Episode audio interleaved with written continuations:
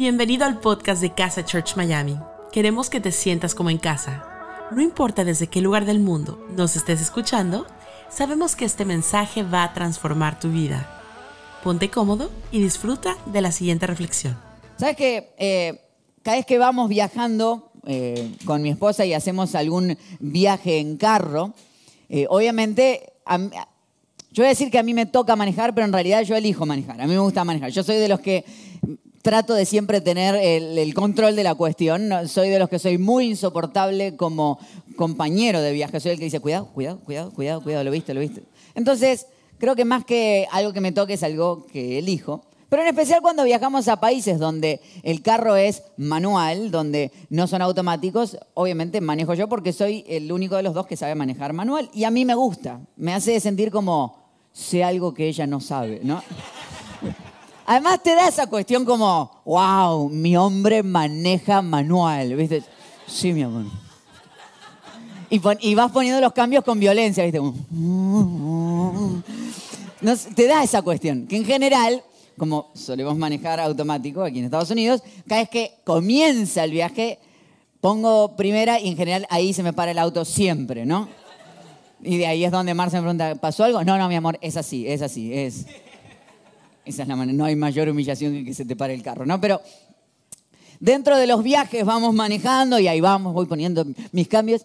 Y siempre sucede algo, que en estos viajes donde hay grandes y preciosas vistas, yo estoy concentrado en especial en este viaje que hicimos eh, por el sur de Italia, obviamente íbamos entre las montañas y era como... mm, mm. Entonces, y mientras yo voy mirando el camino, mi esposa va diciendo, wow, la vista, wow. Y vos decís, no puedo levantar a mirar la vista porque seguimos de largo. Entonces, entonces como, wow, wow. Y, y en todo ese proceso empezás a decir, ¿no querés aprender a manejar manual? Entonces cada tanto es como que freno, tiro el carro a un costado porque quiero ver, quiero ver qué es lo que está pasando. Entonces Marce me dice, pero sigamos, no, sigamos, no, yo quiero ver.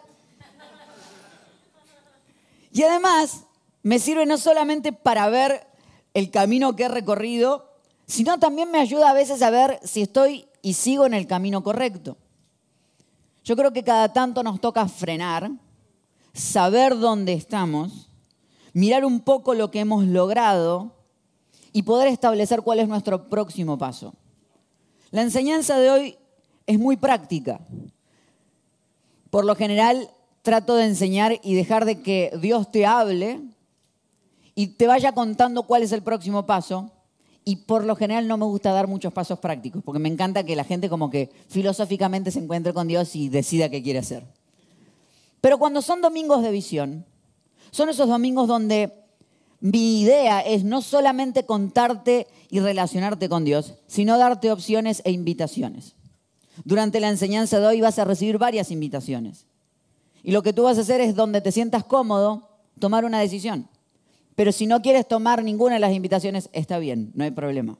Pero sí me encantaría que hoy entiendas que lo que vamos a hacer es, así como cuando vas a un centro comercial y estás perdido buscando cuál es la tienda que te toca encontrar y vas a un mapa y decís, estoy aquí, que está el cosito de decir, aquí está usted, que son incomprensibles. Uno no- nunca entiende decir, ¿cómo es? Pero decir, la idea es decir, estoy aquí y aquí quiero llegar. Eso es lo que quisiera hacer. Que puedas entender en dónde estás y cuál es el próximo paso. ¿Cuál es el próximo paso en la historia y en tu vida con Dios y en tu vida con casa? Y quiero que vayamos a la Biblia, al libro de Primera de Juan, capítulos 2, capítulo 2 de los versículos 9 al 14. Dice, el que afirma que está en la luz, pero odia a su hermano, todavía está en la oscuridad. Juan no daba vueltas. El que ama a su hermano permanece en la luz y no hay nada en su vida que lo haga tropezar. Pero el que odia a su hermano está en la oscuridad y en ella vive y no sabe dónde va porque la oscuridad no lo deja ver. Versículo 12. Les escribo a ustedes, queridos hijos, porque sus pecados han sido perdonados por el nombre de Cristo. Versículo 13. Les escribo a ustedes, padres, porque han conocido al que es desde el principio. Les escribo a ustedes, jóvenes, porque han vencido al maligno. Les escribo a ustedes, queridos hijos, porque han conocido al Padre. Les he escrito a ustedes, padres, porque han conocido al que es desde el principio. Les he escrito a ustedes, jóvenes, porque son fuertes y la palabra de Dios permanece en ustedes y han vencido al maligno. Juan le escribe, y era muy común, de que cada uno de los apóstoles lo que hacían era fundar una iglesia y luego lo que hacían era mandarles cartas para seguirlos inspirando. Esta es una carta de Juan a esta iglesia y lo interesante de esta carta es que él empieza a decir, les escribo a ustedes, adultos, les escribo a ustedes, jóvenes, les escribo a ustedes, hijos. Y no está hablando de edades, no está hablando de si son más pequeños o más viejos, les está hablando en su nivel de madurez, en el punto en donde están. Y no hace que uno sea mayor que el otro. Lo único que dice es, donde sea que estés, es importante que sepas dónde estás y cuál es el próximo paso a dar. Y me encanta que la imagen que da es la imagen de una familia. La imagen que da es la imagen de una familia, la imagen donde hay hijos, donde hay jóvenes y donde hay padres. Por eso nos encanta describir a casa como una mesa. Y eso era lo que quería hacer hoy. Que viéramos de que casa es una mesa. De que es un espacio donde nos sentamos a ir conversando. Donde es un espacio donde cosas van sucediendo. Y cada una de las sillas tiene que ver con el espacio en donde estás. Por eso quiero hablarte hoy de la silla número uno primero. Quiero hablarte de la silla número uno. ¿De qué silla vamos a hablar? La silla número uno. La silla número uno es la que llamamos la silla de los bebés. La silla pequeñita, la silla donde se sientan los que recién están empezando, los que todavía tienen esas dudas de decir, ¿será que esto es para mí o no es para mí? Nosotros creemos que hacemos una iglesia para la silla uno. Pensamos todo el tiempo en aquellos que no conocen de Dios o que han conocido de Dios de otra manera. Una iglesia para quienes nunca irían a una iglesia. A mí me encanta cuando la gente se acerca y me dice, ese soy yo, el que nunca iría a una iglesia. Y decir, ¿qué haces acá? Eh, vi el eslogan y dije, esto es para mí porque nunca iría, entonces vine. Buenísimo. De eso se trata. Esa es la casa que hacemos. ¿Por qué quiero contar de esto? Y tal vez esté corriendo la cortina y te cuente los secretos más profundos. Pero te cuento de dónde viene la idea de la iglesia que hacemos. un espacio para aquellos que vienen por primera vez, aquellos que tienen miedo a que los juzguen, les digan cómo hay que vivir, aquellos que tienen miedo a las etiquetas. Hablaba con una chica una vez, nos sentábamos a conversar y me decía, me contó todo el problema que estaba viviendo. Y antes de que yo pudiera entablar una conversación con ella, me frena y me dice, mira, yo quiero aclararte algo yo soy lesbiana y quiero saber cuál es tu opinión sobre el tema. Y a mí esas preguntas me fascinan, porque esa es la iglesia que hacemos. Y mi respuesta es siempre la misma. Mi opinión no importa, porque yo no tengo por qué opinar de tu vida. Mi tarea no es opinar de tu vida, mi tarea no es, no es opinar de las etiquetas que te estás poniendo, mi tarea es acercarte a Dios. Porque cuando tenés una relación con Jesús,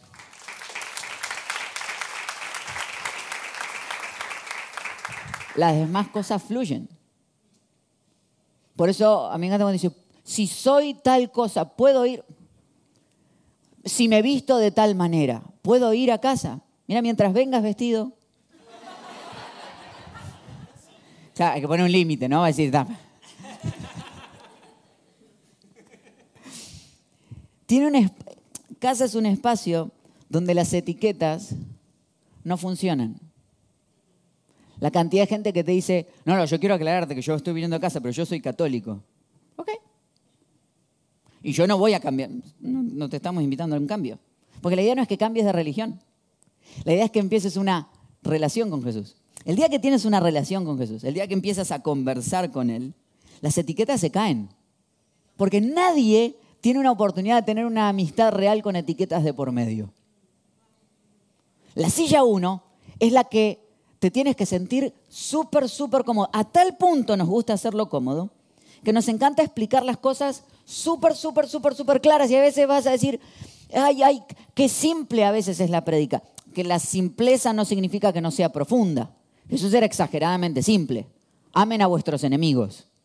Simple dolorosísimo. Si saludan al que los quieren, ¿qué hacen de más? Saluden al que no los quiere. Ajá. No, no, pero dame un poquito más de teología. No, no hay más teología, eso. Saluda al que te odia, punto.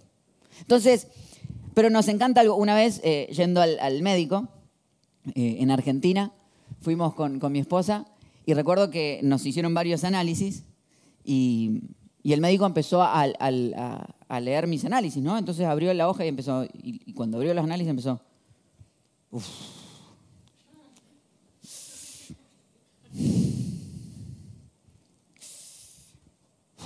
Oh, Que llega un momento donde dice, doctor, voy a vivir.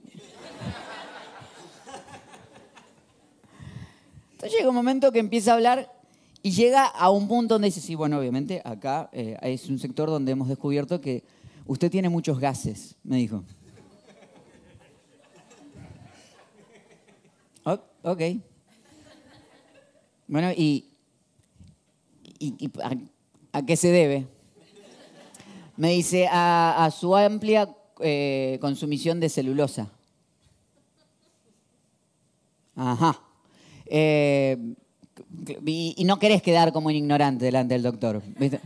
Claro, claro. Y la miré a mi esposa me diciendo, ¿qué es la celulosa? Y mi esposa me dijo, obviamente celulosa.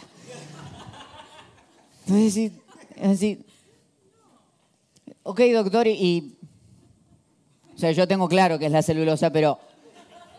¿Me, me explica un poco? Celulosa, obviamente. Usted tiene que dejar de consumir cosas que tengan celulosa, me dijo.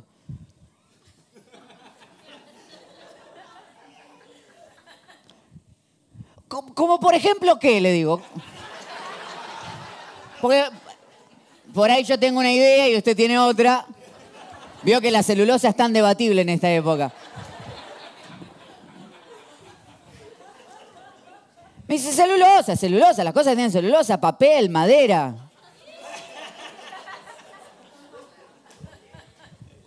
No recuerdo la última vez que comí madera, pero... Me fui y al día de hoy no sé qué tiene celulosa, porque ya no, no iba a preguntar más. Y se ha vuelto y me dice, cuando salimos del doctor, me dice Marcel, literal, me dice, ¿será que a veces hacemos la iglesia así? Que hablamos de cosas tan complejas que la gente no entiende qué hacer en la vida con lo que acaba de escuchar. Entonces, nosotros cuando hablamos de la Biblia y hablamos de nuestras enseñanzas, te vas a dar cuenta que somos exageradamente claros. Porque de nada sirve que yo me siente aquí y haga una gran charla en la que teológicamente sea tan profunda que lo entiendan simplemente algunos que me conocen. No voy a usar frases en las que nos entendemos los que estamos adentro, voy a aclarar y explicar absolutamente todo. Me tomo el tiempo a veces de cuando digo, y el apóstol Pablo estaba en la cárcel, y de explicar por qué, por hablamos de un tipo que está metido en la cárcel. Porque el que nunca escuchó dice, ¿por, qué estamos predicando de un presidiario? O sea, porque no hay, no hay obviedades, porque no nos gusta que aquí la gente sienta que llegó a la segunda clase. ¿Viste cuando llega a la escuela y, todo, y el, profesor dice algo y todos dicen, claro, claro, decís. Es el primer día de clase.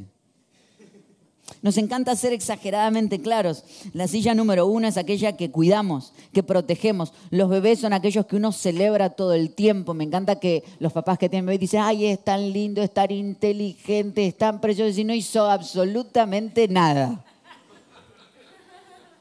Pero lo celebras de todas maneras. Y el bebé hace, dice, ¡ah! De eso se trata. Por eso cuidamos los ambientes, cuidamos los espacios. Por eso cada área de casa está pensada para alguien que llega por primera vez. Por eso, si vienes presencial, te vas a dar cuenta que tenemos gente desde el parqueo hasta que entres, hasta que te sientes y tratamos de que te sientas súper, súper, súper, súper cómodo. Porque no queremos estar en el medio de lo que vaya a pasar entre Dios y tú. Y como alguna vez aclaré con alguien, eh, quiero que entiendas algo y es que conforme vas descubriendo más de Dios, conforme vas relacionándote más con Él, nosotros queremos acompañarte en ese proceso. A tal punto, esta silla la queremos hacer súper cómoda, que en serio no necesitas creer para pertenecer. No necesitas creer lo mismo que nosotros. Puedes venir, sentarte y hacer todas las preguntas que quieras hacer. y tener todas las dudas que quieras tener. Me encanta que hay, una, hay una chiquita que es parte de casa, que un día me escribió y me dice, gracias por decir esto, de que no necesitas creer ni siquiera en Dios para ser parte de casa. Porque mi mamá nunca se hubiese sentado a escuchar una prédica y ahora varios domingos se sienta y dice mi mamá que te manda a agradecer por darle el espacio y hacer el círculo más grande. Porque yo creo que la imposición no sirve. Porque si no te hace sentir que siempre estás en el espacio donde no deberías estar. Aquí perteneces. Este espacio lo hacemos súper cómodo. Para que te sientas cómodo. Es decir, ¿y qué esperan de mí? Que te sientas cómodo. Te empujaría a una cosa. A que nos des cuatro domingos. A que lo que esperamos de ti o lo que te invitamos es a que establezcas constancia. A que digas, bueno, este es el paso que voy a dar. Y de hecho, si te gustaría más hasta profundizar en la idea de cómo tener una relación con Dios, lo que hicimos fue eh, poner todas, hemos hecho varias enseñanzas de cómo hablar con Dios y, lo que queríamos era que no te perdieras de poder verlas, pero tal vez cuando termina el servicio pusimos todo un, playlist, una lista de, reproducciones con todas las prédicas que hablan sobre cómo hablar con Dios. Te estamos poniendo el link allí y si no, lo vas a poder encontrar eh, al final de la prédica. Con todas las prédicas que hablan de cómo tener una relación con Dios. Cómo establecer esta primera fase. Ahora quiero que sepas algo. Y me pasa seguido eh, en esta época nueva de mi vida de ir al gimnasio que yo me siento que no pertenezco en el lugar. Yo al gimnasio y es como que yo, yo miro a los que están levantando, que levantan esa, esa cantidad de peso y digo, Dios santo. Y en general, yo estoy ahí y cuando estoy haciendo un ejercicio en, alguna máquina, con, algún amigo, siempre viene alguien y me dice, eh, la estás usando, y a mí me da esta, cuestión directa de, no, no, no, usala, usala, no pasa nada. Porque yo me siento que estoy donde no debería estar, que le estoy ocupando la máquina al otro. No, no, no, dale, dale, tuyo, tuyo, tuyo. Y siempre los amigos con los que voy, que tienen más experiencia en el gimnasio, me encanta cómo contestan, porque cuando me dice, ¿la están usando? mi amigo responde, sí y nos falta un poco. Hay gente en un gimnasio, hay fierros por todos lados, o sea. Lo que quiero que sepas es que perteneces y que nadie te está apurando a nada. Que puedes tomarte todo el tiempo que quieras. Ahora, si preguntas, ¿qué es lo próximo que debería hacer? Ya he estado en un tiempo de relación con Dios, estoy conversando. ¿Qué es lo próximo? Bueno, lo próximo es lo que nosotros llamamos el bautismo. El bautismo es el punto en el que, y la invitación es a decirle, hacer, el bautismo es poner en expresión exterior una decisión que ya tomaste en tu interior. Lo hacemos a través de eh, presencial o online, y lo que haces es decir, hey, hay una vida que yo vivía, pero que ya no quiero vivir más. Este es un punto de decisión. Si quisieras, ahí está el punto para que puedas inscribirte en el código QR y decir, quiero hacer esta transición de la silla 1 a la silla Dos. Eso es lo que llamamos la silla 1. Esa es la iglesia que hacemos. Una iglesia pensada en la silla 1. Ahora, si, si seguimos leyendo, porque ¿de dónde viene esa idea de lo que te hablaba? Fíjate que lo que Juan le escribía a los de la silla 1, le decía, les escribo a ustedes, queridos hijos, porque sus pecados han sido perdonados por el nombre de Cristo. Les escribo a ustedes, queridos hijos, porque han conocido al Padre, porque cuando uno conoce el amor de Dios, uno siente amado, perdonado, recibido. Eso es lo que queremos. Pero después le habla a los jóvenes. ¿A quiénes le habla? A los jóvenes. Entonces, en el primer punto, en la silla 1 lo que esperamos es que tengas una relación con Dios. Que tengas una relación con Jesús. Eso es nuestra idea si estás en ese punto. Que crezca tu relación con Jesús. Pero en la segunda, le habla a los jóvenes y o adolescentes. Les habla a aquellos que tienen toda la energía. Nada más lindo que ver a un adolescente con toda esa energía, ¿verdad? Toda esa actividad de vida que tienen. Y una de las cosas más lindas es que si vamos para atrás, muchos de nosotros en la adolescencia desarrollamos las amistades más lindas que tuvimos. Porque en la adolescencia es el punto donde pasamos de ser bebés, donde solamente pensamos en nosotros, a un punto donde pensando en nosotros, porque los adolescentes tienen la capacidad de solamente pensar en ellos mismos, pero empiezan a encontrar amigos. Y son de esos que dicen, somos amigos para siempre. ¿Sí? Que cuando termina, cuando termina la escuela secundaria, terminás y decís, esto no se va a cortar, vamos a ser amigos para siempre, para siempre, para siempre, y los volvés a ver 50 años después y decís, ¿cuánto hace que no hablábamos? Pero la realidad es que en esta etapa es donde se generan las mayores amistades. Y a mí me encanta porque una vez que tienes una gran relación con Dios, una gran relación con Jesús, lo que queremos invitarte es a que tengas, relación con otros. La silla 2 es la que te invita a relacionarte con otras personas.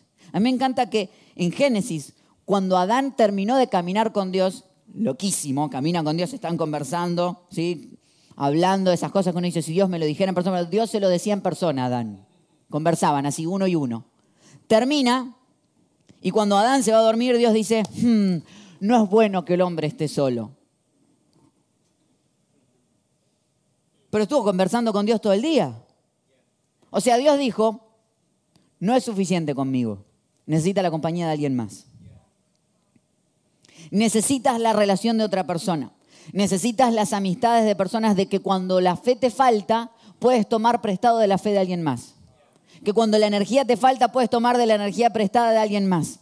Que cuando no tienes ni ganas de orar es el que viene y te dice, yo voy a orar por vos, aunque vos no quieras orar. Es el que te dice, esos pensamientos que se te están metiendo en la cabeza no son correctos y te están haciendo mal. Porque cuando el enemigo te agarra de uno a uno, te gana la batalla, pero cuando hay dos. De hecho, la Biblia dice, donde hay dos o tres reunidos en mi nombre, yo estoy. Es un versículo que a mí me enseñaron a predicar cuando había poquita gente en el servicio.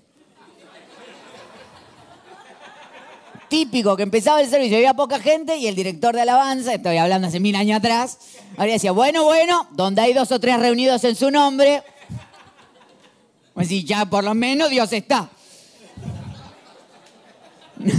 no es eso. Lo que habla es la importancia de la relación.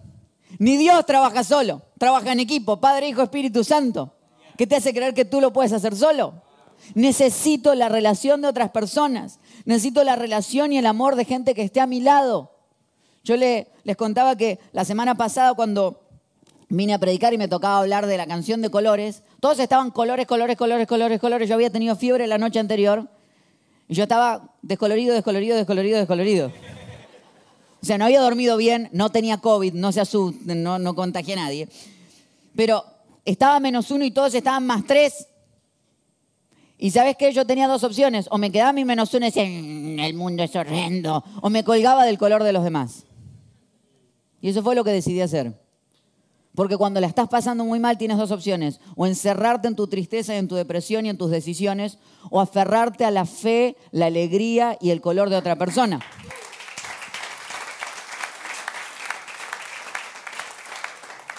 Bueno, pero ese está muy lindo, pero amar a las personas es difícil. Y sí, no te lo voy a negar. Cuando mi sobrinito era, pequeño, un día me trajo, me trajo un, dibujo que, hizo, ¿no? Y a mí me encanta porque él dibujaba, decía, esta es la Tati, cuando habla de, de Marcia, eh, que es la tía, dice, es la Tati, la dibujaba. Y ese es el tío ese, y me dibujaba alto, alto, alto.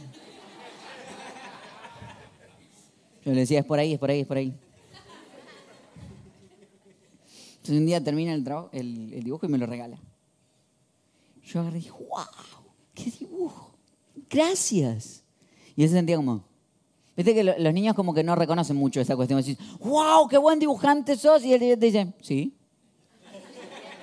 Y a mí me encanta porque lo veo todo el tiempo, cuando termina casa a nivel presencial, los papás que vienen con sus hijos que han estado en casita, vienen con los dibujos que los hijos les hicieron, que son horrendos.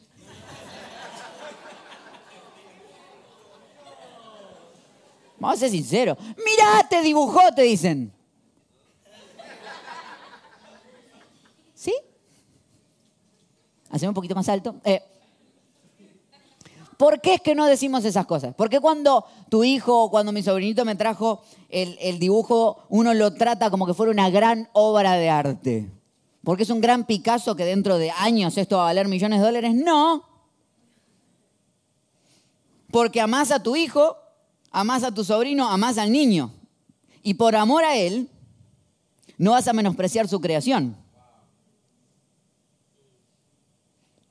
Las personas son la creación de Dios. Cuando yo menosprecio a una persona, estoy menospreciando al Creador.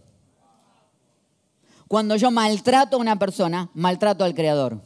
Si yo tomo el dibujo, esto es una basura, él me va a decir, no me querés. No, no, no, no, a vos sí te quiero, lo que no quiero es el dibujo. Y él dice, no, no, es que el dibujo es una representación de quien yo soy. Los seres humanos son creación de Dios. Cuando yo maltrato a la humanidad, maltrato a Dios. No hay manera que tengas una gran relación con Dios si no puedes tener una gran relación con los seres humanos. Cada vez que me acerco a Dios, más me tengo que acercar a las personas. Más alegría me tiene que dar estar cerca tuyo si estás muy cerca de Dios. No se puede amar a Dios y no amar a las personas. Es imposible. De hecho, dos mandamientos dijeron que había que acordarse. Ama a tu Dios por sobre todas las cosas y ama a tu prójimo como a ti mismo. Si ya uno, ten una relación con Dios. Si ya dos, ten la relación con las personas. Ese es el trabajo que te toca a ti. Ahora, cuando yo me relaciono con las personas es donde se pone interesante. Porque yo te lo estoy haciendo todo romántico. Y vos decís, ay, sí, yo lo que necesito son amigos, que cuando estoy pasando una crisis de fe me levantan. Y esa parte es preciosa. Y empezás a relacionarte. Y como una vez me enseñó mi pastor, me dice, la gente viene a la iglesia y cree que somos Disneylandia. Y al rato te ven como que sos el pato Donald y andando Mickey caminando por ahí. Y después de un par de semanas dicen, pará, pará, pará, que esta gente es como muy normal. Y sí. La iglesia está llena de gente rota. Y siempre hay espacio para uno más. Así que estás bienvenido. Ahora, como somos todos gente rota y Dios nos usa así, en las relaciones pasa algo precioso, que te empezás a relacionar, empezás a tener amigos, pero ahí es donde se pone interesante. De hecho, fíjate lo que decía Juan, el que afirma que está en la luz pero odia a su hermano todavía está en la oscuridad. El que ama a su hermano permanece en la luz. Permanece en la luz. Y no hay nada en su vida que lo haga tropezar. Porque ¿sabes qué pasa? En la relación real es donde empezás a conocerte y a conocer a los otros como realmente son. Vienes a la luz. Estaba leyendo esto de que una de las cosas que sucedía en la antigüedad, no están 100% seguros que esto sea así, pero el ejemplo me sirve. Así que se los cuento igual. Dice que los escultores, cuando querían que una obra de arte no les quedaba bien, los que no eran buenos escultores, lo protegían con cera. Entonces, cuando sacaban estas esculturas, al sol y a la luz, la cera se derretía y aparecían las imperfecciones. Supuestamente de ahí viene la palabra de ser sincero, de no tener cera, de no proteger tus imperfecciones, de ser quien realmente eres. Supuestamente.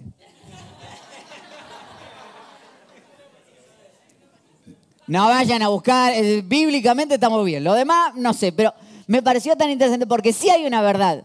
Es que cuando te sacan a la luz, cuando las cosas se ven muy lindas cuando están las luces apagadas. Habrás ido alguna vez a un nightclub, a un boliche, a una, discoteca, que mientras la luz está apagada todo se ve muy lindo. Cuando se prende, vamos a decir, ¡wow! Estoy hablando de la suciedad del lugar, por si las dudas.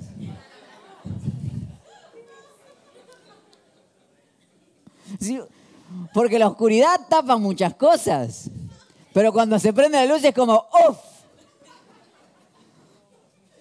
Toda esa suciedad está... Porque cuando la luz, cuando salimos a la luz, todas nuestras imperfecciones se ven. Y la amistad de la que hablo, la amistad de la silla 2, es aquella que aprende a ver las imperfecciones en los demás, pero también aprende a ver las imperfecciones en uno mismo. Y darnos cuenta que somos personas imperfectas. Pero estamos en el proceso de ser mejores y nos vamos a ayudar el uno al otro. Si vamos a ser realmente amigos, vamos a tener que insistir en la amistad. Cuando yo veo las imperfecciones y cuando esto se pone interesante, porque cuando empezás a relacionarte con alguien es cuando las cosas se ponen interesantes, es ahí donde decís, acá me quedo, este es el lugar donde yo voy a estar. Es donde asumo lo mejor de las personas. A mí me encantaría que casa fuera un espacio donde cuando estamos sentados a la mesa voy a asumir siempre lo mejor de las personas. Pero asumir al extremo. No me quiso decir eso, te lo dijo de frente. No, no, me lo quiso decir. Porque hay veces que nos ponemos exageradamente negativos. Y empezamos a juzgar a todas las personas cuando en realidad cuando miramos para adentro nos está pasando exactamente lo mismo. Pero hay un espacio donde abrimos el corazón. Entonces, ¿cuál es la invitación si estás en la silla 2? A que tengas amigos, a que tengas personas que te ayuden a seguir avanzando, a seguir creciendo. Como casa lo que proveemos son los círculos, que son los grupos de amigos que se encuentran durante la semana con la excusa de compartir lo que se habló de la prédica, pero la realidad es que la idea es que nos hagamos amigos en esos espacios. De hecho, también hicimos un playlist con todas las enseñanzas en las que hemos hablado de la amistad.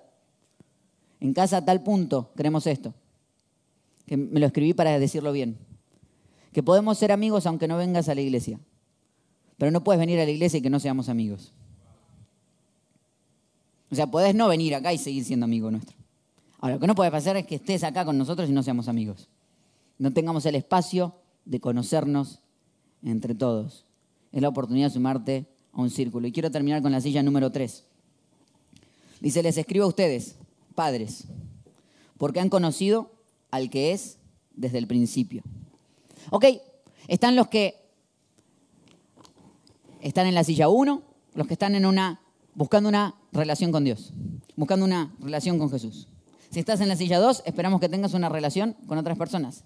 Y si estoy en la silla 3, ¿qué tengo que hacer? Dice, ustedes son los que están desde el principio. Hay un problema con estar desde el principio y estar durante mucho tiempo. Que lo que no te diste cuenta es que te vas acostumbrando. Y lo que más hay que cuidar en la silla 3 es no volvernos cínicos. Ay, no, esa, esa historia ya la escuché. Ay, no, no sé. Ay, yo ya sé lo que pasa. A mí me encanta esa gente que tiene esa capacidad de sorpresa todo el tiempo. El otro día estaba en mi peluquero y tenía un amigo peluquero al lado que tiene años de estar en la peluquería ese hombre. Y yo lo miraba que miraba a mi peluquero y mientras mi peluquero cortaba este peluquero que tiene años y que tiene hasta peluquería en Argentina, lo miraba y decía, ¡wow! ¡Qué buen corte! ¡Wow! La tijera que estás usando. Yo digo, pero este hombre, ¿cuánto hace que empezó a cortar? ¿15 minutos? ¡Wow! ¡Qué bien queda eso! Y cuando hablo, me dices que a mí me encanta que todas las cosas me sorprendan todo el tiempo. Las cosas te dejan de sorprender cuando crees que te las sabes todas. Pero a mí las enseñanzas que yo hago, que aunque a veces decís, bueno, esa historia ya la escuché, yo también. ¿Sabes cuánto llevo? Tengo 37 años de vida, 37 años de iglesia. Y todavía me sigue emocionando la historia de David y Goliat porque me sigue sorprendiendo que hay un Dios que es más grande que mis miedos. Y no necesito que me lo expliquen más profundo. Eso es suficiente para hacerme llorar. Mantener el corazón de recién llegado. Me encanta que mi esposa siempre dice, yo soy nueva en esto. Yo soy nueva en esto. Yo la miro y decir, mi amor, llevas 18 años. Dice, es que mi corazón es el mismo que cuando llegué la primera vez. Mis preguntas siguen siendo las mismas. Mi interés de que la gente se acerque a Dios es la misma. Porque los bebés no pueden alimentarse por sí mismos, hay que ayudarlos. Los adolescentes están en la búsqueda de relación. Están pensando en sí mismos y la relación tiene que ver con ellos. Pero los adultos, y esto me encanta porque cada vez que veo que alguien se transforma en un papá o en una mamá, les cambia la cabeza automáticamente. Y la conversación que vengo teniendo con amigos que tuvieron bebés o están ahí, automáticamente empiezan a decir, tengo que ver cómo voy a sostener al que viene. Es decir, pero les entra como el chip decir, que, hay, que, hay que trabajar, hay que trabajar, hay que trabajar. Y vos le tratás de decir, bueno, pero, y por no, yo ya no importo. Importa el, importa el que viene. Esa es la conciencia del adulto. El adulto real ya no se preocupa por sí mismo, se preocupa por los que vienen. Ya tienes una relación con Dios, ya tienes una relación con otros. Ahora es tu tiempo de servir a otros para que tenga una relación con Dios y de servir a otros para que tenga una relación con otros. El que está aquí es el que empieza a preocuparse de lo que los otros le están pasando. Es entender que tenemos tres niveles. Levantar las manos para adorar a Dios. En la silla uno. Levantar los brazos hacia los costados para abrazar a las demás personas. Y llevar las manos hacia adelante para servir a quienes están delante mío.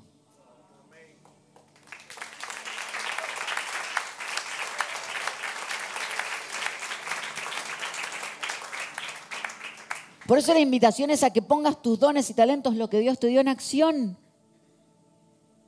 A que puedas servir con tu vida a otros, que cumplas tu propósito. Me encanta esta, este pequeño poema que dice, los ríos no beben de su propia agua, los árboles no comen sus propios frutos, el sol no brilla para sí mismo y las flores no esparcen su fragancia para sí mismas. Vivir para los otros es una regla de la naturaleza. La vida es buena cuando tú estás feliz, pero la vida es mucho mejor cuando los otros son felices por causa tuya.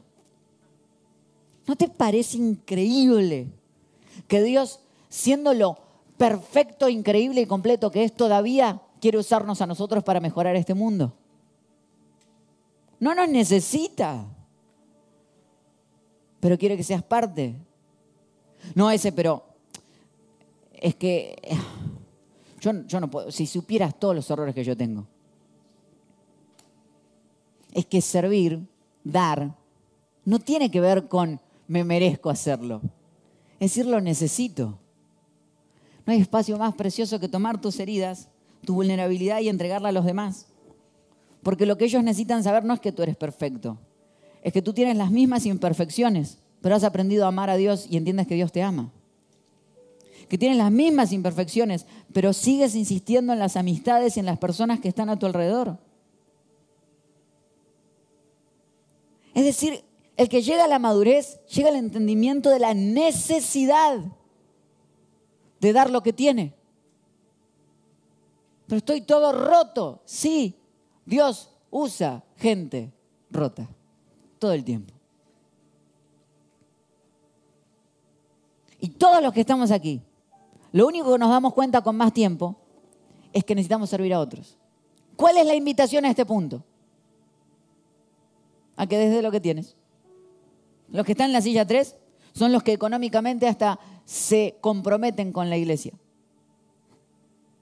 No por qué recibo a cambio de esto, es por lo que otros reciben a cambio de lo que yo doy. Los que están en esta silla son los que dan de su tiempo, voluntariamente. De hecho, hoy al final de esta enseñanza, si estás mirando online o si estás presencial, va a haber una oportunidad para que te inscribas en, los equipos de servicio. Online te vamos a dar una forma para que escribas allí y te, vamos a contactar durante las próximas semanas. Si estás presencial, va a haber toda una feria con comida a la salida donde puedes conocer cada uno de los equipos e inscribirte en el que quieras. Pero para, para, para, ¿cuánto tiempo tiene que ser? El que quieras. ¿Cuántas veces al mes? Las que quieras. No quiero hacerlo, no lo hagas. Puedes seguir viniendo todas las veces que quieras. Y si todavía no tengo una relación con Dios y todavía no tengo una relación con otros, ¿puedo servir? Sí, empezá por donde quieras. Empieza por donde quieras. Pero la invitación es a que te muevas un casillero. A que puedas decir, puedo ir un poquito más adelante. ¿Y por qué es esto? Porque me lo enseñaron una vez, ahora que fui a Italia, que se llama el café sospeso. Me decía el, el, pastor, me dice, el café sospeso. ¿Qué es el sospeso? Sospeso es suspendido. Es decir, ¿qué es este café? Me dice, es un café que la gente desde la Segunda Guerra Mundial, la costumbre que tomó, y en especial en Nápoles, que es una de las ciudades donde más sucede, que cuando va, paga un café para ellos, pero lo paga dos veces. Paga un café para ellos y un café para el que viene después. Entonces tú entras a uno de estos cafés y dices, si tienes necesidad, dices, yo quiero el café sospeso y siempre hay alguien que ya pagó un café para que tú tengas un café.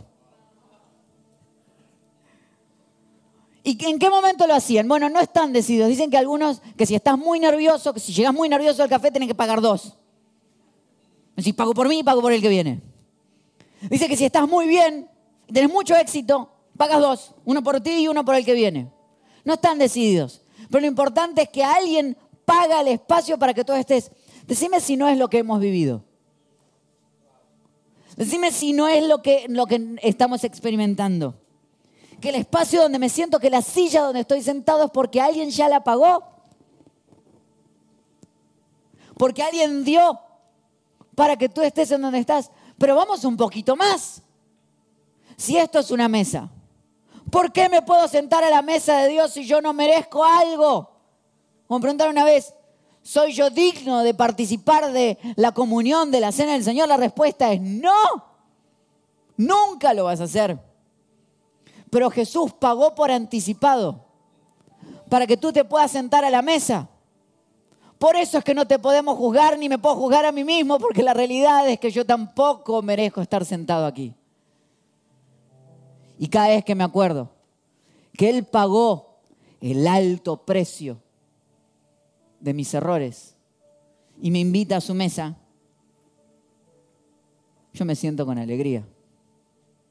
Y como somos una familia, como somos un grupo de amigos, venimos a la mesa y participamos de la comunión, participamos de la cena del Señor. Y eso quería invitarte a que terminemos en el día de hoy. Pero participando con esta conciencia, ya sea que estés en la silla uno, dos o tres, o ni siquiera te hayas querido sentar todavía, estás invitado a la mesa.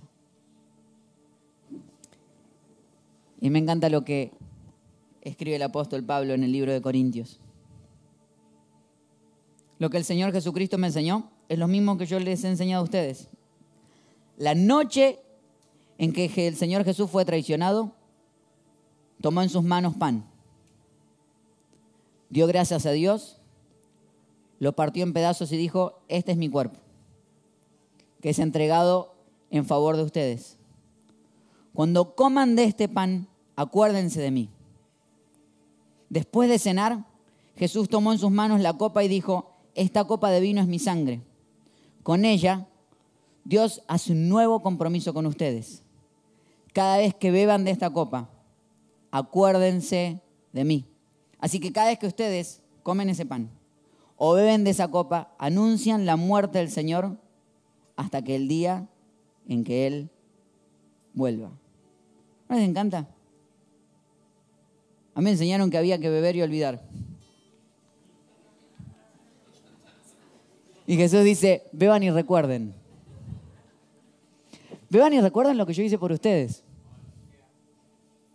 Cada vez que se junten, cada vez que conversen, cada vez que sientan en una mesa con amigos y yo esté en el centro, esa es la comunión. Recuerden que están sentados en una mesa que no merecerían. Por eso tomen el pan y tomen la copa. Y eso quiero invitarte en el día de hoy, a que puedas tomar el pan y puedas tomar la copa. Y con ambos símbolos, mientras en un momento nada más vamos a cantar, puedas participar de ellos diciendo, qué alegría ser parte de esta mesa. Quería ser parte de lo que está sucediendo. Cerramos nuestros ojos y oramos por un momento. Señor, te damos gracias